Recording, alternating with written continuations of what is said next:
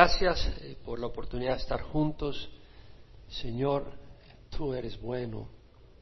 A veces la gente busca truenos, relámpagos, algo que se mueva poderosamente, pero tú muchas veces cortas como un cirujano con tanta precisión dentro de la tranquilidad y del silencio. Y Señor, te ruego que hables a nuestros corazones. Porque lo que buscamos no es un show, no es una manifestación de popularidad o de teatro Estamos buscando, Señor, a que tú nos hables, tú nos fortalezcas, que tú nos reveles la verdad, tú eres la verdad, que tú te nos reveles a nosotros, que tú refresques los corazones, Señor, aquel que está decayendo, que tú le des fe, le des fortaleza, le des esperanza, aquel que está desviándose, Señor, que tú lo traigas al arrepentimiento a través de tu amor y a través de tus advertencias. Señor, manifiéstate, yo te lo ruego que te glorifiques en nombre de Cristo Jesús. Amén. Vamos a terminar el treceavo capítulo de Primera de Corintios con la ayuda de Dios. En los capítulos 12, 13, 14, Pablo habla de los dones del Espíritu y vemos cómo los dones son importantes y le dedicamos un buen tiempo a los dones porque es importante y hay mucha confusión, hay mucha, mucho error, mucho abuso en todo eso. Y los dones se dan individualmente. A cada uno se da la manifestación del Espíritu para el bien común. Y esa debe ser la motivación. Los dones para el bien común, para edificar a la iglesia, nunca para vanagloriarnos, pero para que Dios pueda hacer la obra a través nuestra. Y eso es individual, como dice la palabra, todas las cosas las hace una y el mismo Espíritu distribuyendo individualmente a cada uno según la voluntad de Él. Pero Pablo en el capítulo 13, antes de empezar, dice, yo os muestro un camino más excelente, el camino del amor. No es que los dones no sean importantes, no nos confundamos, pero lo más importante es el amor, porque los dones son para este tiempo, para este sistema, para este periodo de los que hemos venido al Señor, para la obra, pero un día el Señor vendrá por nosotros y no serán necesarios los dones. Para el amor es importantísimo. Dios es amor. Dios no es fe, Dios no es esperanza. Dios no necesita fe, Dios conoce, Dios no necesita esperanza, no se desanima, pero Dios es amor. Y por eso es tan importante. Pablo nos habla de la importancia de ese amor. Ese amor que el Señor nos revela en el capítulo 13. El capítulo 13 es un capítulo retador. Es un capítulo hermoso. Yo me he memorizado prácticamente todo el capítulo en el pasado. Y es un capítulo poderoso, es un capítulo poético, es un capítulo sólido, es un capítulo lleno de sustancia. Pero es un capítulo que te puede dejar desanimado, triste, desesperado. ¿Quién puede decir amén a eso? Cuando tú lees sobre el amor, como lo muestra el Señor, porque el amor no es, como hemos dicho, llevas tu guitarra y le cantas una serenata a alguien porque quieres tener a esa muchacha contigo y empieza a llover y sales huyendo. Le has ofrecido el mundo, el cielo y las estrellas, pero llueve y ya te vas a esconder. Es decir, el verdadero amor, que Pablo nos lo muestra acá. Si hablar en lenguas humanas y angélicas, dice, pero no tengo amor, he llegado a ser metal que resuena o címbalo que retiñe. Ya lo leímos, y lo leímos dos domingos antes, y lo vamos a volver a leer porque mi deseo es que meditemos en lo que es el amor del Señor. No para salir con un espíritu de condenación, pero para que meditemos y entendamos. Pablo dice, si yo hablara lenguas humanas y angélicas, no nos olvidemos de eso. Yo puedo tener tanta elocuencia, pero si no tengo amor, soy como címbalo que retiñe, metal que resuena o címbalo que retiñe. Y si tuviera don de profecía, te emociona que Dios te pueda usar para proclamar la palabra de Dios. Si yo tuviera el don de profecía, entendiera todos los misterios, entendiera, Dios te diera luz y todo conocimiento, y si tuviera toda la fe como para trasladar montañas, pero no tengo amor, nada soy. Eso es aterrador, ¿no? Porque cuidado de tus ambiciones, cuidado de tus motivaciones.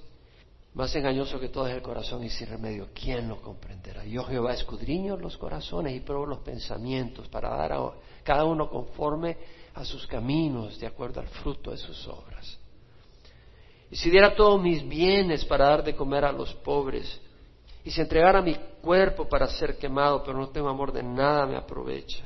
Y luego de Pablo dice el amor es paciente, Pero tienes que entender el capítulo 13 con el resto de las escrituras, porque recuerdo en alguna ocasión conversando con alguien, me decía que, bueno, ¿y dónde está el amor? Pero me daba cuenta que esa persona ignoraba la palabra de Dios y no quería considerar la palabra de Dios y huía de la confrontación de la palabra de Dios. Ese no es el verdadero amor. El verdadero amor está unido a la luz de Dios. Cuando no hay luz de Dios en ese amor, ese no es amor de Dios. Ese no es el amor de Dios. Entonces tienes que agarrar ese capítulo 13 con el resto de las escrituras. Si me amas, guardarás mis palabras, dijo el Señor. Si alguien me ama, guardará mi palabra y mi Padre le amará y vendremos a Él y haremos con Él morada. Tú dices, yo amo a Dios, yo amo a Dios. ¿Guarda su palabra? Ni la conozco. Entonces, ¿cómo puedes decir que amas a Dios si ni te importa lo que Dios dice? Si amas a Dios, ama su palabra. Buscas oír su voz. Cuando alguien está enamorado, está prendido al teléfono todo el tiempo con la novia. Quiere oír su voz todo el tiempo. Si amamos a Dios, vamos a querer oír su voz todo el tiempo. Y Él habla no a través de profetas que no saben nada de la palabra de Dios, Él habla a través de su palabra. El amor es paciente, es bondadoso, amable. El amor no tiene envidia, el amor no es actancioso, no es arrogante, no se porta indecorosamente, no busca lo suyo, no se irrita, no toma en cuenta el mal recibido, no se regocija con la injusticia, sino que se alegra con la verdad, todo lo sufre, todo lo cree, todo lo soporta, todo lo espera. Y vamos ahora al versículo 8 al 12. El amor nunca deja de ser, pero si hay dones de profecía se acabarán, si hay lenguas cesarán, si hay conocimiento se acabará porque en parte conocemos y en parte profetizamos, pero cuando venga lo perfecto, lo incompleto se acabará. Cuando yo era niño hablaba como niño, pensaba como niño, razonaba como niño, pero cuando llegué a ser hombre dejé las cosas de niño. Pero ahora vemos por un espejo, veladamente, pero entonces veremos cara a cara. Ahora conozco en parte, pero entonces conoceré plenamente como he sido conocido. Y ahora permanecen la fe, la esperanza y el amor, estos tres, pero el mayor de ellos es el amor. Meditando en estos versículos, meditaba y meditaba y me podía haber quedado todo el, todo el día de ayer meditando en eso. Pero sentí seguir adelante. Era como que estaba tratando de explicar todo un mar. No puedes, es como tratar de traer todo un mar a la congregación. No puedes, no puedes. El tema es tan amplio y me sentía como medio frustrado, pero entendía que era imposible abarcar el tema. Y hoy decía, ¿cómo vamos a hacerle? Bueno, es a través de toda la escritura que podemos conocer el amor de Dios. No solo a través del capítulo 13. Cuando vinieron los fariseos, después de que Jesús había dejado callados a los saduceos para probarle, agarraron a un escriba de ellos y él se le acercó a su maestro. ¿Cuál es el gran mandamiento? Y él le dijo, amarás al Señor tu Dios con todo tu corazón, toda tu alma y toda tu mente. Este es el gran y primer mandamiento. Y el segundo es semejante a esto, amarás a tu prójimo como a ti mismo. De esto dependen la ley y los profetas. Es decir, todo el Antiguo Testamento depende del amor. ¿Quieres conocer el amor del Señor? Lee todo el Antiguo Testamento. ¿Quieres conocer el amor del Señor? Lee el Nuevo Testamento, que ahí está revelado de una manera increíble. Entonces es a través de toda la escritura que vas a llegar a conocer el amor. Ahora, cuando Pablo dice, el amor nunca deja de ser, me desinflo. Digo, ¿para qué? Tiro la toalla. ¿Quién puede decir amén? Si somos sinceros, si no estamos buscando poesía, si la palabra de Dios nos corta el corazón como un cirujano, como un el amor nunca debe ser. Veamos lo que quiere decir nunca debe ser. Me fui a algunas traducciones. La New King James Version, la New International Version, New American Standard. Love never fails. El amor nunca falla. La English Standard Version. Love never ends. El amor nunca termina. La New Living Translation. Love will last forever. El amor va a permanecer para siempre. Bueno, tres traducciones. Bueno, ¿cuál es la correcta? Bueno, la verdad es que si te vas al griego, epipto quiere decir el dejar ser, dejar de ser. Epipto se traduce caerse, eso es lo que quiere decir. Desprenderse, perder, desprenderse, perder, perder algo, separarse de algo, perecer. Bueno, una rama, si se desprende del árbol, perece. Caer en impotencia, una rama se desprende del árbol, no puede dar fruto. El término es caerse, estamos hablando de perder efectividad, separarse. Cuando dice Pablo, el amor nunca deja de ser, lo que está diciendo el amor agape cristiano continúa siempre, no suelta su objeto, no deja de amar, no se marchita, sigue buscando favorecer. Wow, todo el tiempo. ¿Quién es amor? Dios. No veo en la escritura que jamás diga Pedro es amor, Juan es amor. Eran amorosos después de que pasaron por buenas crisis y Dios fue moldeándolos. Pero ¿quién es amor? Dios. Dios. Y cuidado en las parejas. Cuidado en las parejas porque a veces la mujer o el hombre espera de su cónyuge lo que solo Dios puede darte. Cada hombre, cada mujer tiene un vacío en su corazón. Y en el momento en que tú esperes que tu cónyuge llene ese vacío, tú estás trayendo un infierno a tu casa. Algunos de ustedes ya lo saben. Otros no se habían dado cuenta de la raíz del problema. El único que puede satisfacer ese vacío es el Señor. Es el único. Y vas a andar de mujer en mujer o de hombre en hombre hasta que te des cuenta realmente si, si Dios tiene misericordia de ti, que el único que puede llenar ese corazón es el amor de Dios, Dios, porque Dios es amor. Dios es amor. Dice la palabra, el amor nunca deja de ser. Dice el amor que Dios quiere que tengamos. Él dijo, nuevos mandamientos doy, que os améis los unos a los otros, que como yo os he amado, así os améis los unos a los otros. En esto sabrán todos que son mis discípulos, si os tener amor unos a otros. Ese amor solo va a ser posible si Cristo habita en nosotros, porque Dios es amor. El testimonio que Dios nos ha dado es este, que Dios nos ha dado vida eterna y esta vida está en su Hijo. El que tiene al Hijo tiene la vida. El que no tiene al Hijo no tiene la vida. Jesús es vida. Tú quieres tener vida eterna, no la puedes tener si Jesús no habita en ti. Jesús no solo da vida, Jesús es la vida. O tienes a Jesús y tienes vida, o no tienes a Jesús y no tienes vida. Y lo mismo, el amor de Dios. La única manera de poder transmitir el amor de Dios es teniendo a Jesús porque Dios es amor. Y la única manera es muriendo a nuestros egoísmos y dejando que Jesús habite en nuestros corazones. El amor nunca deja de ser. Ahora dice, pero si hay dones, versículo 8, si hay dones de profecía se acabarán, si hay lenguas cesarán, si hay conocimiento se acabará. Porque en parte conocemos y en parte profetizamos, pero cuando venga lo perfecto, lo incompleto se acabará. Cuando yo era niño, hablaba como niño, pensaba como niño, razonaba como niño, pero cuando llegué a ser hombre dejé las cosas de niño porque ahora vemos por un espejo veladamente, pero después veremos cara a cara. Ahora conozco en parte, pero entonces conoceré plenamente como he sido conocido. Es decir, está diciendo Pablo, si hay dones de profecía se acabarán, si hay lengua cesarán, si hay conocimiento se acabará. Es decir, los dones de lengua, interpretación, profecía y conocimiento van a ser reemplazados un día. Estos dones vienen de Dios, profecía, lenguas, conocimientos, vienen de Dios, son de utilidad y de bendición para este tiempo, en el mundo que vivimos, en el sistema presente, pero un día estos dones van a ser reemplazados por algo perfecto, por una comunión y unión perfecta, eterna con Cristo, donde le veremos cara a cara. Lenguas nos ayudan a donde el intelecto se ve corto. Con palabras podemos expresarnos, pero muchas veces no hayamos palabras para expresarnos, aún en la misma traducción, hoy mismo que estábamos leyendo, el amor nunca deja de ser. Traducir del griego al inglés o al español es difícil hallar una palabra que exactamente represente lo que el griego implica, que implica todas las cosas que esas tres traducciones que mencioné dicen. Y hallar una sola frase que lo dijera en español no se halla. O hallar una frase en inglés no se halla.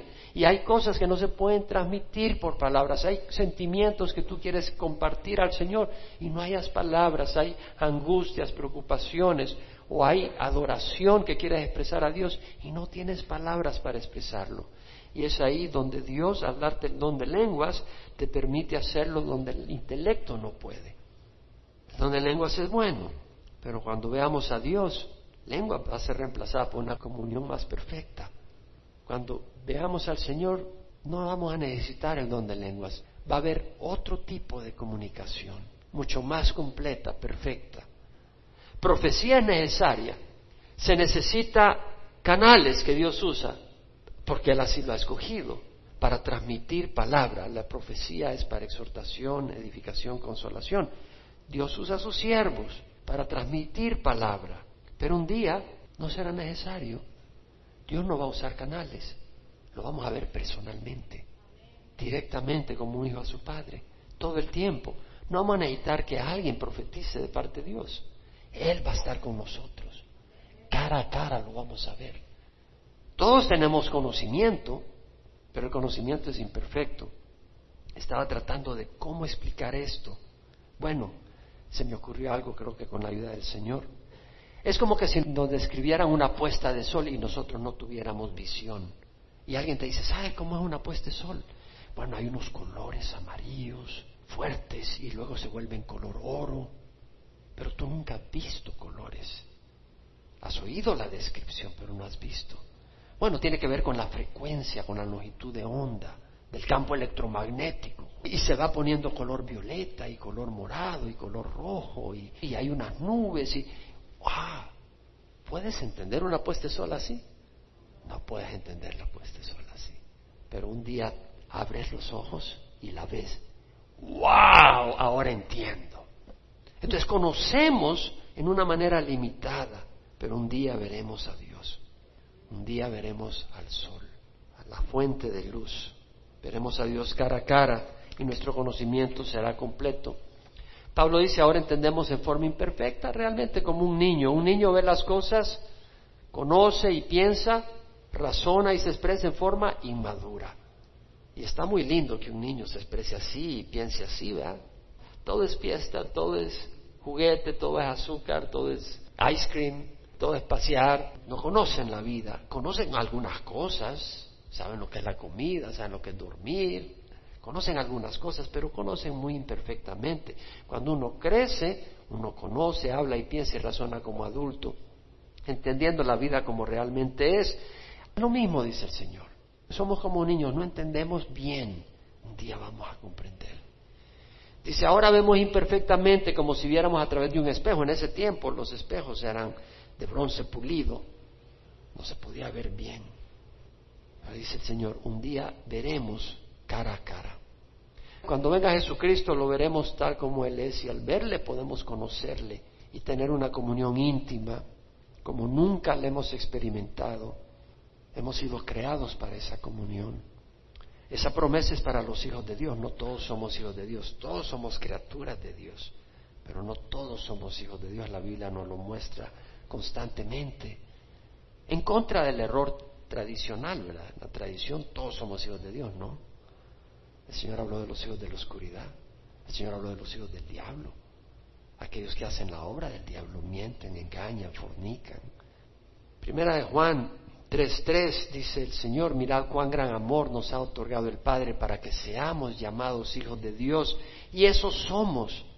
Por eso el mundo no nos conoce, porque no le conoció a Él.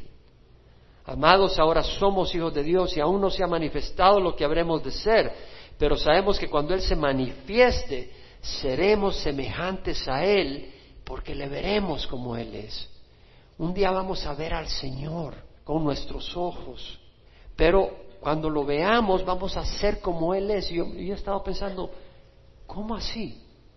Y pensé entender algo. El Señor me dio algunos ejemplos imperfectos, pero me dio un ejemplo imperfecto que me ayuda a entenderlo. Es como que si alguien te enseñe movimientos del cuerpo, pero te lo enseñe diciéndotelo, no mostrándotelo. Es muy difícil imitar. Es como que alguien te enseña a bailar salsa, pero sin que te lo muestre, solo diciéndote cómo mover los músculos del brazo, de la pierna.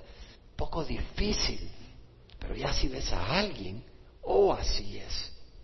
Muchas veces queremos hacer las cosas bien, ¿cierto no? Muchas veces, pero necesitamos a alguien que nos lo muestre. ¿Quién puede decir amén? Muchas veces queremos hacer las cosas, pero ni, ni sabemos cómo. Por eso necesitamos que Cristo habite en nosotros. Porque la gente ya está cansada de oír versículos muchas veces de la boca para afuera sin ver sustancia. Queremos ver a Cristo. Y cuando lo veamos vamos a entender y vamos a poder imitarle fácilmente. más completamente. De hecho, vamos a ser como Él es. Esta esperanza de que vamos a ver al Señor es una esperanza preciosa. Y estos versículos me han ministrado mucho, he estado meditando. Job dice, yo sé que mi redentor vive. Y al final se levantará sobre el polvo y después de deshecha mi piel, aún en mi carne veré a Dios, al cual yo mismo contemplaré, y a quien mis ojos verán y no los de otro. Desfallece mi corazón dentro de mí. Y este versículo me llama la atención. Primero, vemos que la esperanza de Job era ver un día a Dios. Job estaba lleno de llagas, había perdido todas sus pertenencias. Él no sabía, pero era Satanás que había pedido permiso a Dios y había destruido todas sus pertenencias, sus ganados, sus rebaños, sus camellos, sus empleados, sus siervos habían sido asesinados, sus hijos habían muerto y encima, en vez de tener el apoyo de su mujer, su mujer le dice, maldice a Dios y muérete.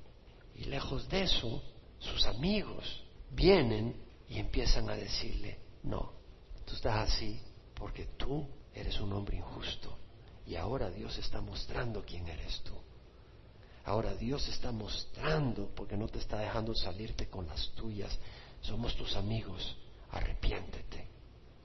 Empezaron a atacar a Job. Y Job dice en su desesperación, ¿quién puede ser justo ante Dios? Job dice, ¿quién puede justificarse ante un Dios perfecto? Nadie. Pero dentro de eso dice, pero de lo que ustedes me están acusando no es cierto. Y él dice, yo sé que mi redentor vive. Es decir, él estaba siendo acusado, él estaba siendo aplastado. Y él dice, yo sé que mi redentor vive. Y al final se levantará sobre el polvo. Y después de desecha mi carne, después de desecha mi piel, yo en mi carne le veré.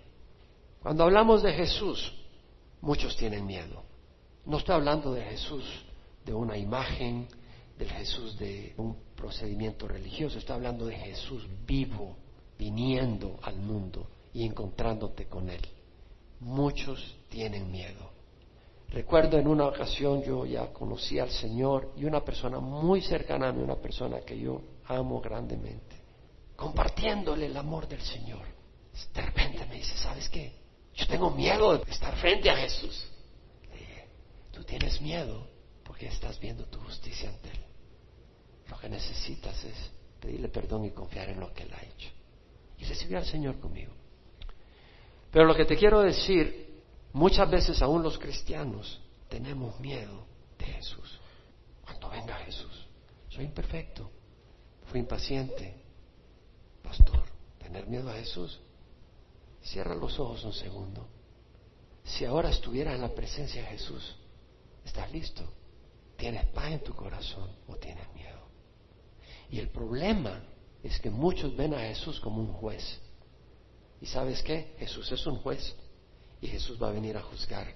Pero a los que se arrepienten de sus pecados, a los que le dicen, Señor, perdóname, yo quiero caminar contigo, Jesús no es nuestro juez, Jesús es nuestro redentor. ¿Ves la diferencia? Es nuestro redentor, nuestro Joel. ¿Y sabes lo que es un redentor? Es un defensor. Él es el que nos está defendiendo. Pablo dice, ¿quién acusa a los escogidos de Dios? Dios es el que justifica. ¿Quién es el que condena? Cristo Jesús, el que murió, más aún el que resucitó, es el que está a la diestra del Padre intercediendo por nosotros. No te confundas. Jesús no está a la derecha del Padre tomando nuestras faltas y haciendo una lista.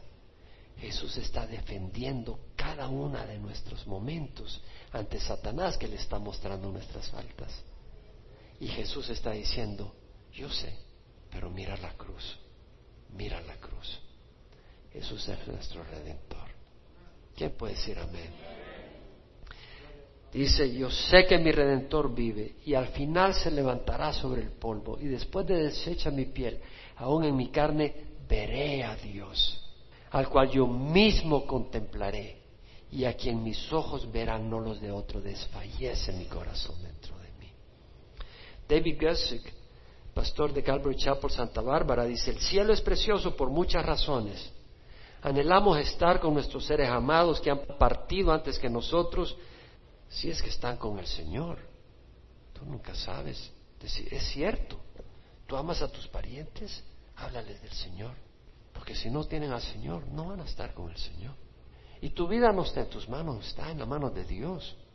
Este fin de semana, el viernes, a una cuadra de mi casa iba un carro a toda velocidad, con el radio a todo volumen, y se pasó el alto ahí en la Cabrillo, a toda velocidad, sin parar. Y venía el mejor amigo de mi vecino, carne y uña. Todos los días se reúnen a tomar café y a comer, todos los días. Son amistad, son hermanos. No en carne, pero amigazos. Venía en su carro, en su vía, y le dio y lo mató a él y a su amigo que venía en el carro. Mató a dos personas. Ahí nomás, a la par. Y mi vecino estaba descontrolado, deshecho, mi amigo, me dice. Le digo, ayer pude decirle, ¿sabes qué? Perdiste a tu mejor amigo, pero Jesús es el mejor amigo. Y cuando perdemos aún al mejor amigo en la tierra, Jesús está ahí como el mejor amigo. Y Él nunca va a morir porque ya murió por nuestros pecados. Jesús murió por nuestros pecados. Él es el mejor amigo. Y murió por nuestros pecados conociendo cómo somos. Y Él está vivo y es el mejor amigo. Entonces decía David, queremos caminar por las calles de oro, ver las puertas de perla, ver a los ángeles alrededor del trono de Dios, adorándole día y noche. Sin embargo, ninguna de estas cosas, por más preciosas que sean, hacen que el cielo sea realmente un verdadero cielo. Lo que hace que el cielo sea un verdadero cielo es la presencia sin obstáculos ni restricciones de nuestro Señor. Eso es lo que va a ser el cielo, cielo. Es Dios. Me gusta lo que dice Charles Spurgeon. Dice, las calles de oro serán de poca atracción para nosotros. Serán de atracción, pero de poca atracción. Las arpas de los ángeles, sí, será muy bonito, pero serán un pequeño encanto comparado con el Rey de Reyes, en medio del trono. Él es quien atraerá nuestra mirada, quien absorberá nuestros pensamientos, atrapará nuestro afecto y moverá nuestras pasiones sagradas al máximo nivel de ardor celestial. Veremos a Jesús. Yo antes me costaba un poco entender cuando Vemos los ángeles día y noche postrados delante de Dios, diciendo, Santo, Santo, Santo es el Señor. Día y noche le dan alabanza y se están ahí. Me costaba entender eso. Pero, ¿quién ha estado enamorado alguna vez? Pero ahí está que le prenden los ojos a la novia y no hay suficiente tiempo. Ahí estás, mudo, como que te paralizaron. Todo es perfecto. Y ahí te pasan los mariachis, y esperan que le des la propina, pero tú estás ahí tan encantado que sigues ahí de moribundo. ¿O quién ha visto una puesta de sol y no quiere que se acabe eso? Yo creo que cuando estemos en la presencia de Dios, no vamos a querer movernos de ahí. Ahí queremos estar. Vamos a querer estar ahí. Bueno, María experimentó la presencia de Jesús y ahí estaba sentada a la par de Jesús y no se movía. Y Marta, apúrate, mira que yo estoy haciendo todo esto. Y Jesús salió a defenderla, porque lo más importante es el amor. Y María estaba emocionada y a la par de Jesús oyendo. Y vamos a estar con el Señor todo el tiempo. Si has recibido al Señor, si no, recíbelo, porque vas a estar sino con el cachudo. Y desgraciadamente no es cachudo, desgraciadamente es verdadero, desgraciadamente la mayoría de la gente va para ahí, desgraciadamente es un infierno, es un lago de fuego y de azufre desgraciadamente dura para toda la eternidad, no te puedes salir de ahí. Y desgraciadamente es verdad, porque no lo digo yo, lo dice la Biblia.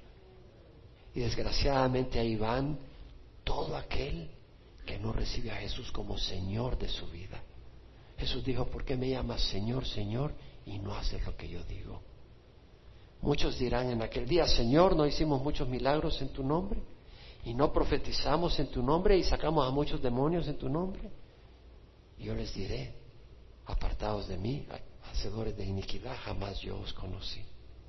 O sea, hay un lago de fuego y tenemos que orar por aquellos que no conocen al Señor. Tenemos que buscar que vengan al Señor, porque hay un lago de fuego. Oía brevemente a J. Vernon McGee, decía, las iglesias evangélicas en Estados Unidos están llenas de gente que no conoce al Señor. Conocen de la Biblia, pero no conocen al Señor. ¿Por qué? Porque su Dios podrá ser el dinero, su Dios podrá ser la comodidad. No le han dado su vida al Señor. No es cuestión de venir acá a la iglesia. Y no es cuestión de depender de tu justicia. Es cuestión de darle tu vida al Señor. Si alguno viene en pos de mí, tome su cruz cada día y sígame. Si tú no tomas la cruz y sigues al Señor, no eres digno, no eres digno de ser su discípulo. Jesús dijo, el grano de trigo, si no cae en tierra y muere, queda él solo. Pero si muere, produce mucho fruto. Tú puedes decir, no, yo quiero saborear la vida.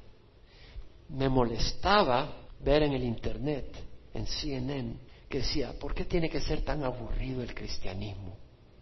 Así decía un artículo, ni lo leí. Yo dije, ellos no conocen el cristianismo que yo conozco. A Esteban no le pareció aburrido, emocionante cuando veía las piedras que le caían y lo mataron. Se sufrió, pero no era aburrido. Moisés sufrió, le tocó aguantar todo un pueblo murmurador, pero no era nada aburrido, se abrió el mar rojo, cayó maná del cielo, salió agua de la roca.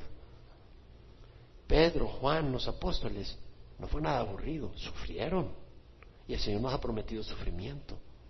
Vea Juan capítulo 15, versículo 17. Esto os mando que os améis los unos a los otros.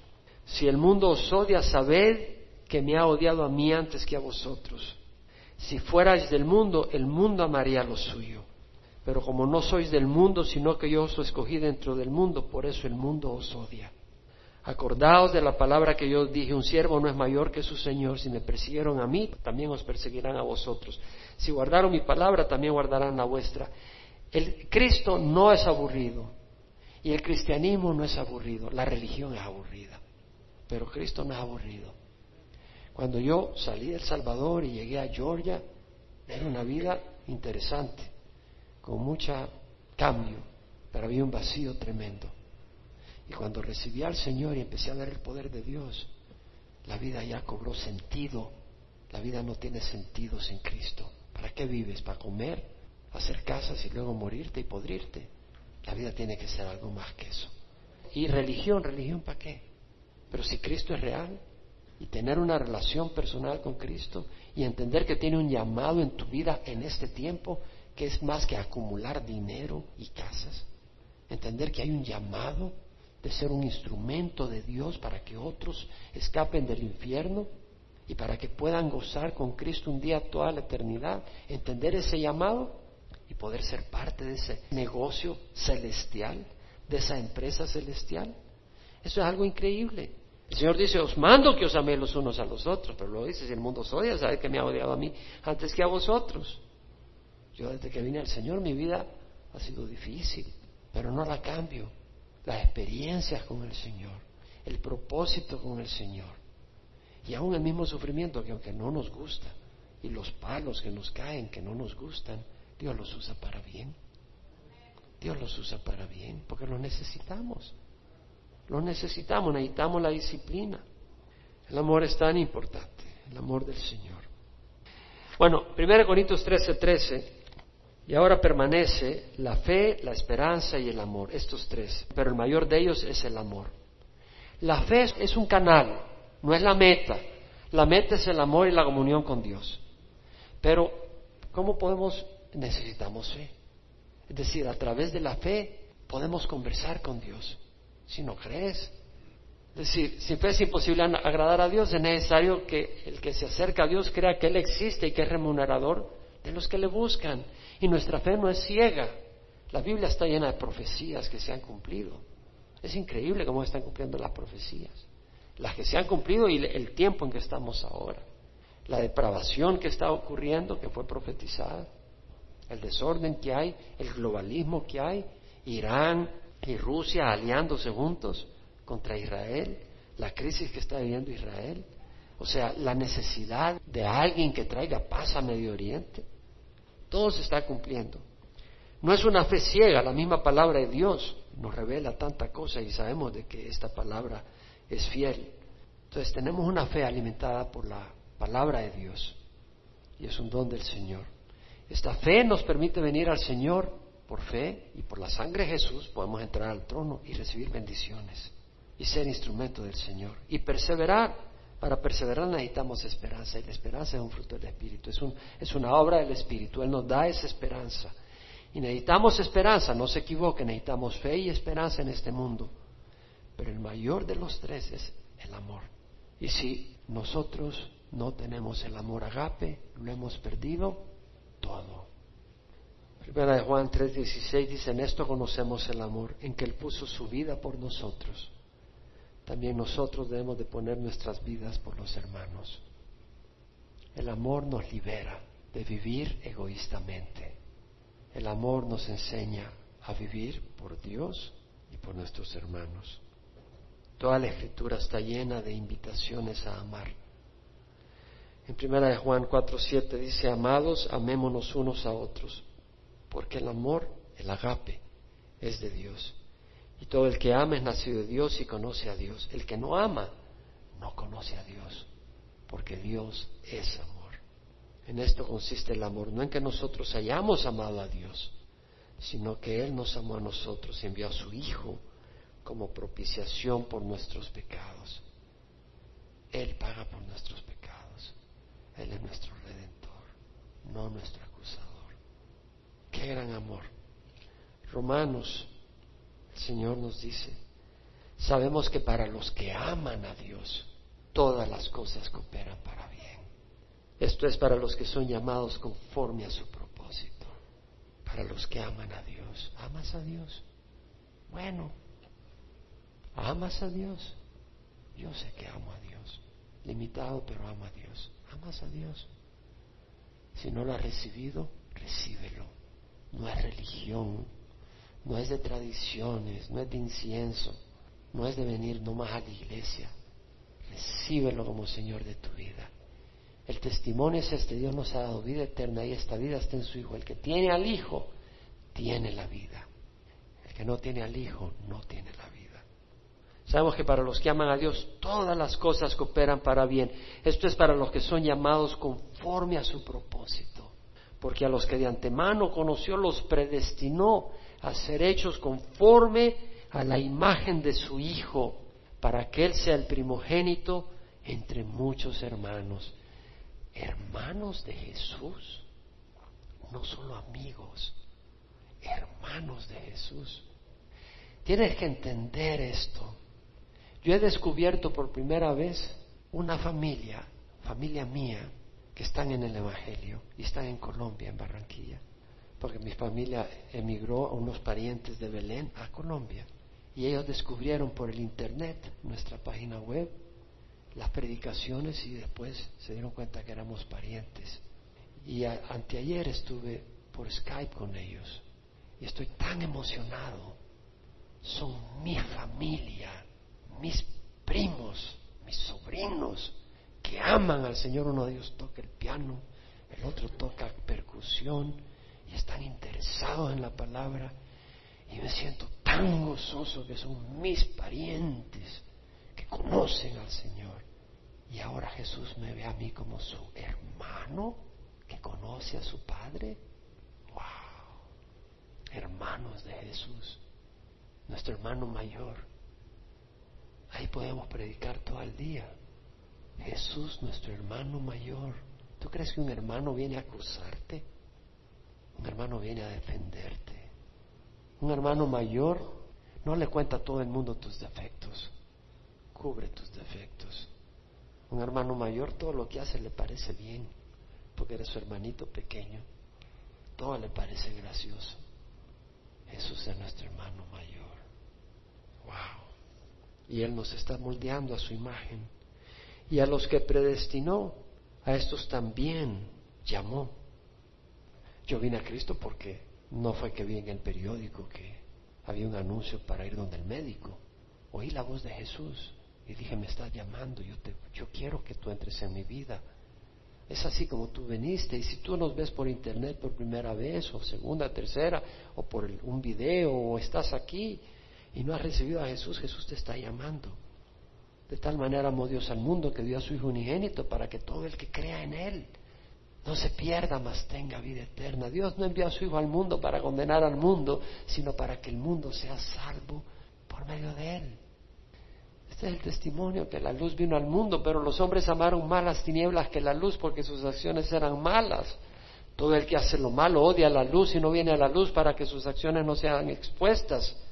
Pero el que practica la verdad viene la luz para que sus acciones sean manifestadas que han sido hechas en Dios.